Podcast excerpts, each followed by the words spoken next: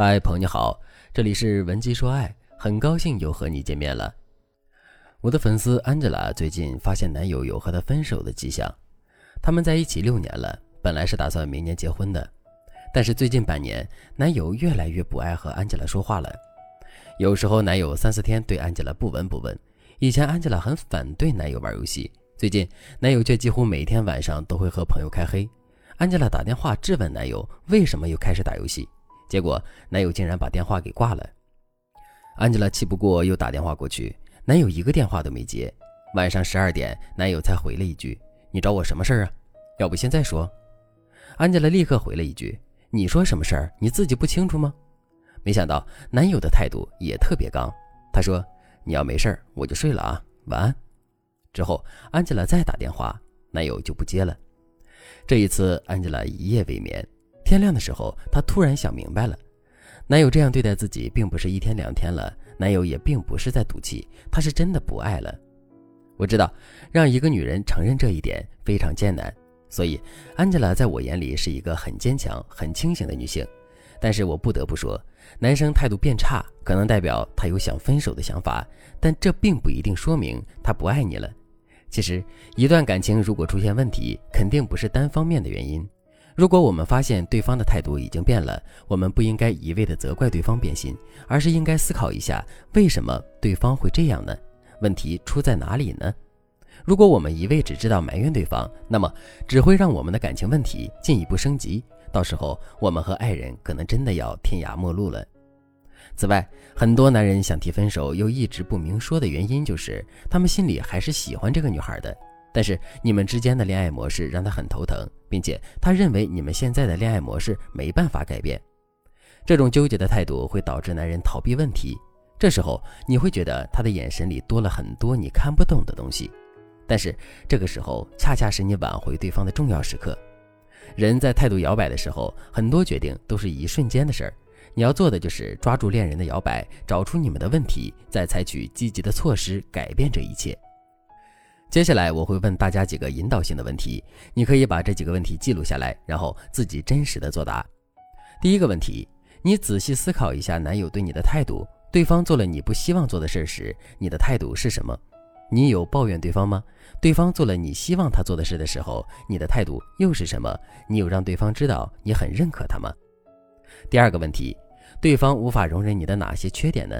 对方是否就此抱怨抗议过？你对此的回应又是什么呢？第三个问题，双方家庭和现实压力对你们的感情影响大吗？第四个问题，你们沟通的时候，对方能否明确提出自己的需求和需要？你对此的回应是什么？第五个问题，近半年你们爆发的争吵中有没有共通点？对方现在会因为哪些事情反抗你呢？这五个问题你可以思考之后认真作答。一般情况下，你答完这些问题，你就能找到你们关系变差甚至分手的关键原因。如果正在听节目的你也感觉到和男友的关系越来越差，你还想挽回你们之间的爱情，或者你已经因为对方的冷淡而分手，但是你还想让对方重新爱上你，那你可以添加微信文姬零三三，文姬的全拼零三三，我们有专业的导师帮助你修复岌岌可危的关系，让他再一次爱上你。无论你对上述五个问题的答案是什么，接下来的对策你都要仔细听了，因为这些对策能够让你们结束对立的状态。第一个技巧，引导对方发泄情绪。男人对女人态度变差，一般是经过四个情感路径：从不满到暴露不满，从暴露不满到反抗，从反抗到我就是这样，从我就是这样到你不愿意就分。其中，在不满到反抗阶段。男生都是在用行动和我们协商他不想要什么。如果我们忽视了他喊累的声音和疲惫的状态，只是一味觉得他反抗、他不满，就代表着他不爱我们了。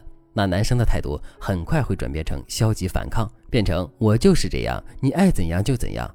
这时候，即使我们去和对方沟通，效果也不会太好。所以，我们该做的第一步就是精准分析你们之间问题出在哪里。然后我们先说出问题，引导男生发泄情绪。这里我直接上话术，第一句你就说：“亲爱的，我发现最近我们的感情出现了问题，怪我太后知后觉，一直以来都是你单方面的包容我、理解我，而我总觉得这是天经地义的，到现在才明白你有多难受。我知道我自身有很大的问题，我希望你能说出我哪些地方让你觉得不舒服。这段话中一直以来都是你单方面包容我，是你对你们之间感情问题的总结。你可以根据你目测的五个问题的答案来替换这一句话。等对方说出他的感受之后，你就接着说：“谢谢你的坦诚，很抱歉让你觉得不舒服了。其实我只是太在意你了，所以我会把注意力都放在你身上。一直以来，你的态度就是我的喜怒哀乐。”所以我会不自觉地把我的情绪传递给你。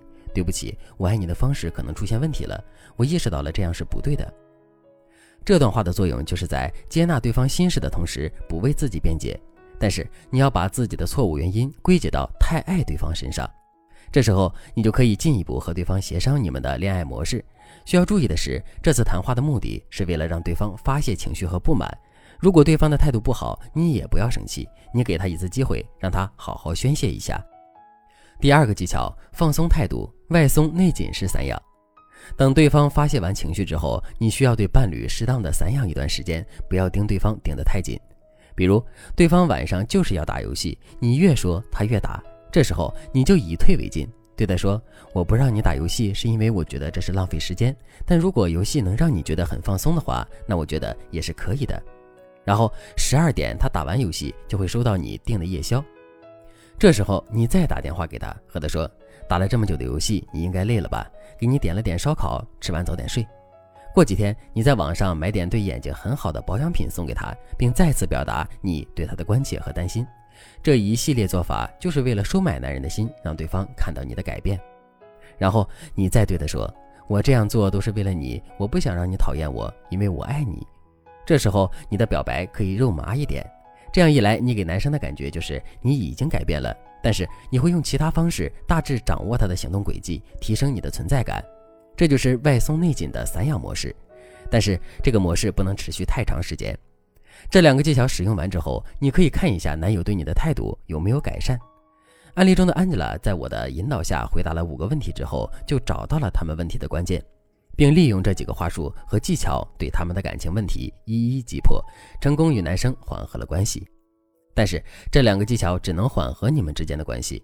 如果你想让男人恢复以往的热情，你必须要学会调整相处模式，让你们双方都觉得幸福。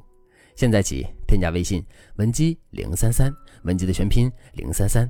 我们会让你在修复关系的基础上，重新帮助你调整恋爱模式，让你进一步拿到爱情的主动权，让男人一直心甘情愿的爱你到老。好了，今天的内容就到这里了，感谢您的收听。